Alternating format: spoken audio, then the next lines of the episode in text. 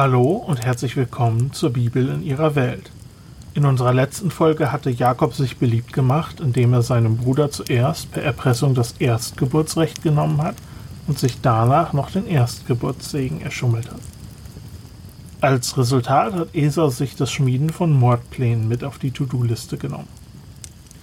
Die Mutter Rebecca hat erkannt, dass die Situation ungesund werden könnte, deswegen schmiedet sie selbst einen Plan. Mit Isaaks Segen wird Jakob nach Mesopotamien geschickt, um sich dort eine Frau aus der Verwandtschaft zu suchen. Im Gegensatz zu Abrahams Diener, der sich vor ein paar Kapiteln auf dieselbe Reise gemacht hatte, ist Jakob aber mit leeren Händen unterwegs. Außerdem darf er selbst gehen, Isaak durfte das nicht. Der Grund dafür ist, dass Jakob nicht der einzige Erbe ist. Sollte ihm etwas passieren, dann ist Esau gerne bereit, seine Rolle zu übernehmen. Wie es ihm in seinem Exil ergangen ist, darüber sprechen wir heute. Von der Reise selbst erfahren wir nur ein einziges Ereignis. Zu diesem Zeitpunkt ist Jakob schon mehrere Tage unterwegs. Es heißt, dass er an einen bestimmten Platz kommt und dort übernachtet, weil die Sonne untergegangen ist. In seinem Traum sieht er dann eine Treppe zum Himmel. Hier ist vermutlich nicht eine Leiter im Blick, sondern eine große Treppe wie bei einem Ziggurat, wir hatten bei der Folge über den Turmbau zu Babel ja bereits darüber gesprochen. Engel, das heißt Botschafter Gottes, gehen die Treppe hinauf und hinab, um ihre Aufträge nachzugehen. An der Spitze der Treppe steht Gott selbst. Der spricht und stellt sich vor als der Gott Abrahams und Isaaks. Dann segnet er Jakob mit dem Segen Abrahams. All die bekannten Themen kommen wieder vor. Ganz vorne stehen in Genesis immer die Nachkommen, die zahlreich wie der Staub der Erde sein sollen, und natürlich das Land, auf dem Jakob geschlafen hat. Das soll diesen Nachkommen gehören.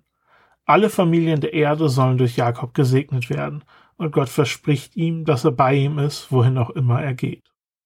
Als Jakob aufwacht, stellt er fest, dass er an einem heiligen Ort ist. Im Denken der Menschen damals war die Realität in zwei Dimensionen aufgeteilt. Unsere menschliche physische Dimension, die auch Erde genannt wird, und die unsichtbare Dimension Gottes, die Himmel genannt wird. Die Idee ist die, dass sich diese beiden Dimensionen an bestimmten Orten überschneiden können. Wenn das passiert, dann spricht man von einem heiligen Ort. Und es ist ein solcher Ort, an dem oft Tempel gebaut wird. Jakob nennt diesen Ort Bethel, was Haus Gottes heißt, und er bezeichnet ihn als Tor zum Himmel. Thematisch ist es wichtig zu bemerken, dass hier das erste Mal das Thema der Gegenwart Gottes wieder auf den Tisch kommt. Adam und Eva hatten als Priester in Eden gedient, bis sie aus dem Garten verbannt wurden. Von da an hieß es, dass die Menschen anfingen, den Namen Gottes anzurufen. In Genesis 11 haben wir gelesen, wie die Menschen einen Ort für die Gegenwart Gottes bauen wollten, den Turmbau zu Babel. Das ist gescheitert, weil es auf die Eigeninitiative der Menschen hin geschehen ist und weil sie sich selbst und nicht Gott einen großen Namen machen wollten. Die Geschichte der Väter ist, wie gesagt, die Geschichte davon, wie Gott Initiative ergreift, um das alles wieder in Ordnung zu bringen. Bisher hat er im Bund mit Abraham und seinen Kindern wieder Beziehung und Segen angeboten. Hier wird das erste Mal angedeutet, dass auch seine Gegenwart, seine Präsenz unter den Menschen an einem heiligen Ort wiederhergestellt werden soll. Das bleibt für den Moment aber nur eine Andeutung. Wir werden mehr darüber reden, wenn wir zu Mose und der Stiftshütte kommen. Jakob stellt dann eine Säule auf, was in Kanaan weit verbreitet war. Diese dienten als Erinnerungen oder als Heiligtümer. Darauf ein Trankopfer auszuschütten war auch nicht unüblich. Das Trankopfer war für den reisenden Jakob vermutlich ein teures Opfer, was am Nahen Osten ist ja wertvoll. Er macht dann auch noch einen Schwur. Wenn Gott sein Versprechen hält und mit ihm ist und ihn bewahrt, dann wird er Gott einen zehnten Teil von allem, was er hat, abgeben. Zehn Prozent war in der Antike eine häufige Zahl für Steuern oder ähnliches, aber hier handelt es sich um ein freiwilliges Opfer. Da die Väter ihren Reichtum oft in Herden gezählt haben, handelt es sich hier höchstwahrscheinlich um ein Brandopfer. Gut möglich, dass er seinen Schwur bei seiner Rückkehr nach Bethel erfüllt hat. Wir lesen davon in Genesis 35. Die Reise zu seiner Verwandtschaft hätte über einen Monat gedauert. Als er in der Region ankommt, findet er drei Schafherden bei einem Brunnen vor. Er fragt die Männer, wo er ist, und als er die Antwort hört, fragt er nach Laban. Die kennen ihn und sie sagen, es geht ihm gut. Da kommt auch eine weitere Herde mit seiner Tochter Rahel. An dieser Stelle macht Jakob auf mich den Eindruck, dass er die anderen Hirten loswerden will. Er sagt, hey, es ist noch gar nicht Zeit, das Vieh zu den Zelten zu treiben. Tränkt doch eure Tiere und geht wieder auf die Weiden. Die Antwort darauf ist, dass sie den Stein nicht wegnehmen können, bevor alle Herden gekommen sind. Hier kann man in vielen Kommentaren lesen, dass es sich um einen sehr großen Stein gehandelt haben muss, deswegen hat es die vielen Männer gebraucht. Dass Jakob den Stein dann alleine wegschiebt, zeigt an, dass er ungeheure Kraft gehabt haben muss. Vielleicht ähnlich wie Simson. Ähm, ich denke aber, es gibt eine bessere Auslegung. Wir müssen uns fragen, wozu der Stein über dem Brunnen lag. Wir wissen ja, wie wertvoll Wasser ist. Das ist ja etwas, was ich in fast jeder Folge anspreche. Der Stein schützt das Wasser vermutlich vor Verschmutzung. Er könnte auch dazu da gewesen sein, den Ort des Brunnens zu verstecken, damit Fremde sich nicht an ihm bedienen oder ihn sogar irgendwie sabotieren. Der Brunnen wurde scheinbar von vielen Hirten mit unterschiedlichen Herden benutzt. Und es macht den Eindruck, dass es nicht genug Vertrauen gab, so dass der Brunnen nur gemeinsam verwendet wurde. So konnte man sicher gehen, dass niemand mehr Wasser nimmt, als ihm wirklich zusteht. Jakob beweist also vermutlich nicht Bärenkräfte, als er den Stein bewegt, sondern dass ihm die sozialen Geflogenheiten der Hirten damals egal waren. Rahl kommt also und Jakob tränkt ihre Schafe. Dann begrüßt er sie mit einem Kuss. Eine Begrüßung mit Kuss war damals unter Freunden und Verwandten üblich. Inwiefern Jakob hier normal handelt, indem er eine Frau küsst oder vielleicht zu weit geht, das kann ich nicht beurteilen. Jakob weint, vermutlich, weil er nach der langen Reise über einen Monat allein und mit wenig Besitz jetzt endlich wieder Familie gefunden hat. Rebecca rennt und meldet es ihrem Vater Laban, der begrüßt den, den Sohn seiner Schwester und sagt, du bist mein Fleisch und Gebein. Das klingt übrigens wie Sprache, die aus Adoptionsdokumenten bekannt ist. Jakob, der mehr oder weniger im Exil von seiner Familie ist, wird also herzlich aufgenommen und bleibt einen Monat lang dort. Wir sind damit also wieder an der Singlebörse der Antike angekommen. Jakob, genau wie Abrahams Knecht, begegnet der Frau an einem Brunnen. Auch hier sollten wir den Unterschied zwischen den beiden Geschichten beachten. Der Knecht kommt in einem ehrbaren, offiziellen Auftrag. Jakob ist praktisch auf der Flucht wegen seinen Betrügereien. Der Knecht kommt mit vielen reichen Geschenken, Jakob hat nichts. Der Knecht betet, um die richtige Frau zu finden, Jakob macht sein eigenes Ding. Trotz dem Segen Gottes und dem Ärger, den Jakob hatte, hat er noch nicht viel dazugelernt. Das wird sich erst im Laufe der nächsten Jahre ändern. Nach dem Monat ändert sich Labans Ton gegenüber Jakob. Er fragt, ob Jakob umsonst arbeiten will, nur weil er Familie ist. Es war damals aber üblich, dass Familie umsonst arbeitet. Sie kriegt keinen Lohn, denn der ganze Eigentum ist sowieso Besitz der Familie. Jetzt spricht Laban also mit Jakob wie mit einem Fremden, der nicht zur Familie gehört. Vielleicht ändert sich sein Ton so, weil er geahnt hat, was Jakob wollte denn der will Rahel heiraten. Aber er hat nichts, was er als Brautgeschenk anbieten kann. Deswegen schlägt er also vor, sieben Jahre zu arbeiten als Brautpreis für Rahel und Laban geht gerne darauf ein. Ein Brautpreis zu dieser Zeit und in dieser Region war oft so 30 bis 40 Schekel. Ein Arbeiter hat etwa 10 bis 12 Schekel im Jahr verdient. Jakob zahlt ihr also etwa das Doppelte von dem, was üblich war. Im Text schlägt Jakob selbst die Zahl vor. Drückt er damit vielleicht aus, wie viel Rahl ihm wert ist? Oder steht dahinter eine Verhandlung, in der Laban Jakob ausnutzt? Eine starke Verhandlungsposition hat Jakob ja nicht. Und zuzutrauen wäre es Laban auf jeden Fall. Genau wissen wir es nicht, aber ich vermute, dass Laban Jakob hier ausnutzt. Ich kann mir einfach nicht vorstellen, dass Jakob mit Absicht nochmal dreieinhalb Jahre länger auf seine Hochzeit wartet. Jakob arbeitet also diese sieben Jahre, aber sie kommen ihm nur wie ein paar Tage vor wegen der Liebe, die er für Rahel hat. Laban lädt zum Hochzeitsfest ein. Während der Feier wäre die Braut verschleiert gewesen. Während dem Fest hätte Jakob einiges an Alkohol getrunken. Und so bekommt er nicht mit, als er in der Nacht im Dunkeln im Zelt mit der falschen Frau schläft. Erst am nächsten Morgen, als er aufwacht, stellt er fest, dass es Lea ist und nicht Rahel. An dieser Stelle ein Wort zur Beschreibung der beiden Schwestern. Es heißt, dass Lea schöne Augen hatte. Die Augen galten damals als ein wichtiges Schönheitsmerkmal. Es ist also nicht so, dass Lea nichts hatte, was für sie spricht. Aber die deutliche Implikation ist, dass Rahel sie weit übertroffen hat, was Schönheit angeht. Jakob ist jetzt natürlich unglücklich mit der Situation. Er geht zu Laban und beklagt sich. Der verteidigt sich mit dem Brauch, dass die jüngere Schwester nicht vor der älteren heiratet. Ob es diesen Brauch wirklich gab, kann ich nicht genau sagen. Ich habe Kommentare gelesen, die in beide Richtungen gehen und habe selbst nicht das Know-how und die Zeit, die Frage zufriedenstellend zu beantworten.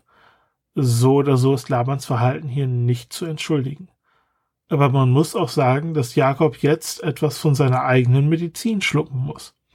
Auf ähnliche Art und Weise ist Jakob selbst mit seinem eigenen Bruder und Vater umgegangen, und er hat sich auch nicht gefragt, ob es das Richtige ist, was er tut. In dieser Geschichte liegt auch der Grund für den Titel der heutigen Folge, eine große, glückliche Familie. Es steckt natürlich mehr als ein wenig Ironie hinter dem Wort glücklich. Laban schlägt vor, dass Jakob die Brautwoche mit Lea vollendet. Eine Ehe galt in der Antike erst wirklich als vollständig, wenn es Kinder gab. Das ging so weit, dass die Braut auch nach der Hochzeit oft bei den Eltern blieb, vom Ehemann dort besucht wurde, bis es zu einer Schwangerschaft kam. Um das zu ermutigen, wurde das Brautpaar für eine Woche von allen anderen Verantwortungen losgelöst. Das ist die Brautwoche. Nachdem Jakob das mit Lea getan hat, so sagt Laban, wird er ihm auch Rahel zur Frau geben, wenn Jakob nochmal sieben Jahre arbeitet. An dieser Stelle sollte man dringend auf die Reihenfolge der Ereignisse schauen. Jakob vollendet die Brautwoche mit der einen Tochter und heiratet direkt danach die zweite. Erst dann arbeitet er nochmal sieben Jahre. Es gibt also zwei Hochzeiten direkt nacheinander. Das ist vermutlich aus einer rein logistischen Perspektive sehr praktisch. All die Gäste sind noch da, man ist sowieso gerade am Feiern und so weiter. Für Jakob, Rahel und Lea ist die Situation aber eher ungemütlich. Die drei sind jetzt also eine Familie und das heißt, dass Jakob Rahel mehr liebte als Lea. Beiden der Frauen wird auch eine Dienerin mitgegeben, was darauf schließen lässt, dass auch Laban einen gewissen Wohlstand hatte. Die Dienerinnen sind auf der einen Seite ein Ausdruck von diesem Wohlstand, auf der anderen Seite helfen sie aber auch beim Erledigen der alltäglichen Pflichten. Wir haben in Genesis jetzt oft über das Motiv der streitenden Brüder gesprochen.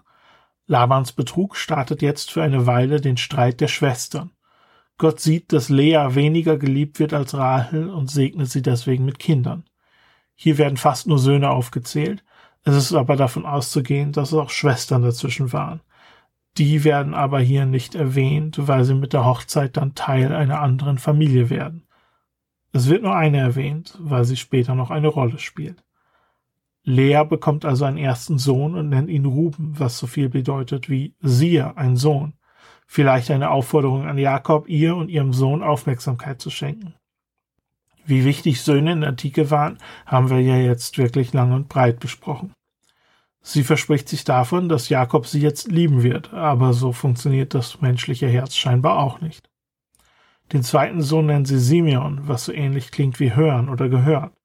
Das ist in dem Sinn gemeint, dass Gott sie in ihren Leiden gehört hat. Beim dritten Sohn hofft sie, dass Jakob ihr jetzt anhängen wird und nennt ihn Levi, was so ähnlich klingt wie das Wort für anhängen. Erst beim vierten Sohn denkt sie nicht mehr an ihren Mann und sagt, dass sie Gott preisen will. Judah klingt so ähnlich wie das hebräische Wort für preisen. Danach bekommt Lea erstmal keine Kinder mehr. Rahel sieht, dass sie selbst nicht schwanger wird und sagt zu Jakob, dass er ihr Kinder geben soll oder sie wird sterben. Bei seiner Liebe für sie ist aber davon auszugehen, dass er seinen Teil pflichtbewusst erfüllt hat. Er kann ihr nicht helfen und sie tut, was Sarah vor ihr getan hat. Sie geht ihm ihre Mark als Nebenfrau, um auf indirektem Weg an Kinder zu kommen. Den ersten Sohn nennt sie Dan, was das hebräische Wort für richten oder beurteilen klingt. Gott hat sie gesehen und beurteilt, dass auch sie Kinder haben darf, allerdings bisher nur indirekt. Beim zweiten Sohn sagt sie, dass sie mit ihrer Schwester gerungen hat und sie hat gesiegt. Sie nennt ihn Naphtali, was wie das hebräische Wort für Ringen klingt. Jetzt ist Lea wieder am Zug. Sie sieht, dass sie keine Kinder mehr kriegt, also tut sie dasselbe wie Rahel und gibt auch ihre Magd dem Jakob als Nebenfrau. Sie nennt ihre Söhne Gad und Ascher, beides Worte, die mit Glück und Glücklichsein in Verbindung sind. Dann heißt es, dass Ruben, der älteste Bruder und Leas Sohn, Blumen findet, die in dem Denken damals mit Fruchtbarkeit in Verbindung standen. Rahel bittet Lea um diese Blumen und Lea gibt sie ihr, aber dafür muss Jakob die Nacht mit ihr verbringen. Was Jakob dazu sagt, lesen wir nicht. Daraus entsteht Issachar, was so viel wie Lohn bedeutet. Gott hat Lea belohnt. Sie bekommt noch einen sechsten Sohn, Sebulon, was so viel wie Ehre bedeutet. Sie erwartet, dass Jakob sie jetzt ehren wird, weil sie ihm sechs Söhne geboren hat. Danach wird die Tochter Leas geboren, ihr Name war Dina. Als letztes heißt es, dass Gott sich auch über Rahel selbst erbarmt und sie kriegt einen Sohn namens Josef. Sie hofft auf einen zweiten Sohn und das gibt sie auch im Namen weiter. Das sind jetzt viele Namen und etwa die Hälfte der Jungs wird in den nächsten Kapiteln eine größere Rolle spielen. Wenn wir dahin kommen, sage ich aber nochmal Bescheid, auf welche Namen man besonders achten sollte. Und ja, ihr seht schon, es ist nicht nur Josef. Der ist natürlich der wichtigste, aber nicht der einzige. Für den Moment bleibt aber Jakob unser Hauptcharakter und mit dem geht es jetzt weiter. Er geht direkt nach der Geburt Josefs zu Laban. Die sieben Jahre sind um, er will nach Hause gehen und anfangen, sich um seinen eigenen Haushalt Gedanken zu machen. Wie ich schon gesagt hatte, galt eine Ehe damals erst als vollständig, nachdem es ein Kind gab. Erst jetzt, wo Josef geboren ist, ist Jakob sich sicher genug, um zu gehen. Ansonsten hätte Laban vielleicht versucht, Rahel bei sich zu behalten. Laban sagt aber, dass er durch irgendeine Form von Orakel erkannt hat, dass sein Haushalt wegen Jakob gesegnet wurde. Deswegen ist er sehr daran interessiert, dass Jakob weiter bleibt. Das folgende Gespräch ist sehr interessant. Es gibt Verträge mit Hirten aus dem altvorderen Orient.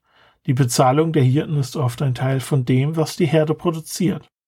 Ein Prozentsatz der Milch, der Wolle und auch der neuen Geburten. 20 Prozent ist dabei eine Zahl, die man häufig findet. Warum schlägt Jakob hier also vor, die gefleckten und gestreiften Tiere zu nehmen? Das ist deutlich weniger als 20 Prozent. Ich vermute, der Grund dafür ist ein Mangel an Vertrauen zwischen den beiden Männern. Nach der Geschichte mit der Hochzeit ist das nicht überraschend. So kann Laban jederzeit überprüfen, ob Jakob ehrlich mit ihm ist. Laban lässt sich natürlich gerne auf einen so vorteilhaften Deal ein und er gibt all die gestreiften und gefleckten Tiere seinen Söhnen, damit Jakobs keine Tricks versuchen kann. Aber der versucht natürlich trotzdem Tricks und baut ein gestreiftes Holzgestell, das er immer vor die Tiere stellt, wenn sie sich gerade um Nachwuchs bemühen. Zumindest wenn es sich um die starken, gesunden Tiere handelt. Macht das hier Sinn? Starke, gesunde Tiere kriegen tendenziell andere starke, gesunde Tiere. Soweit macht es wirklich Sinn, was Jakob hier tut. Aber was mit seinem Trick mit dem Holzgestell da ist, das klappt nicht wirklich. Zumindest gibt es dafür keine Evidenz. Das ist fast eher eine Form von Magie, die Jakob hier versucht, als irgendetwas anderes. Der Autor sagt auch nie, dass dieser Trick von Jakob funktioniert, sondern es handelt sich um Gottes Segen. Bis zur nächsten Folge findet Jakob das auch selbst heraus. Auf jeden Fall wächst der Besitz Jakobs in den nächsten sechs Jahren an, so dass er selbst sehr wohlhabend wird. Und an dieser Stelle lassen wir ihn stehen. Es geht ihm jetzt aber auch ganz gut. Er hatte am Anfang der Folge nichts und war auf der Flucht vor Esau. Jetzt hat er sich Labans Gastfreundschaft verspielt und bald ist er wieder auf der Flucht. Mit Frauen und Kindern und Schafen. Aber dazu kommen wir nächstes Mal. Bis dahin bedanke ich mich mal wieder fürs Zuhören und für jede Weiterempfehlung und positive Bewertung. Bis dann.